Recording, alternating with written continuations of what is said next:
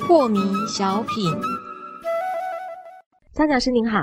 有一位听众朋友，他想请教讲师，他说啊，在美国电影啊，比如说《抢救雷恩大兵》，常常会出现这样的情节，就是为了救一个人，牺牲了一票人。那这样的救援行动还要不要进行？为什么八个人要冒险来救一个人呢？是的，之所以会有这个问题，可能也是依据我们刚刚所说取大舍小的问题啦、啊。对， 就说这个多数人的生命重要啊，为什么要牺牲八个人去救一个人？是对不对啊？但是我要说明一下，这个抢救这个一个国家的士兵，是，他抢救的不是一条的命，嗯，而是一个国家的军队的士气跟信心。哦，士气跟信心，国家不的是嗯士气跟士兵对国家的信心如果毁了，士气一涣散，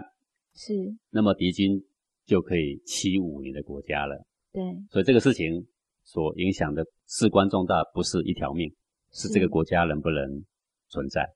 去救的不是一个人，而是一个义理的义，对就是我们的百姓有生命危险，我们的士兵有生命危险，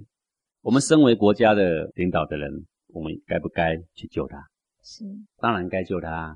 但是我们不能够假设说我去救他，我这一批的人都会死，对这个，假设是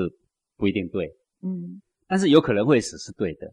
那因为它是一个有可能啊、哦是，即使是这八个人去是稳死的，嗯，对国家的立场来说是啊，也是必须的。对，为什么？因为有时候你要这个为了一个道义，你要付出相当代价，是，这是可取的。嗯，哦，所以这个雷恩大兵这样的案例来说，并不是说八条命不重要，一条命比较重要，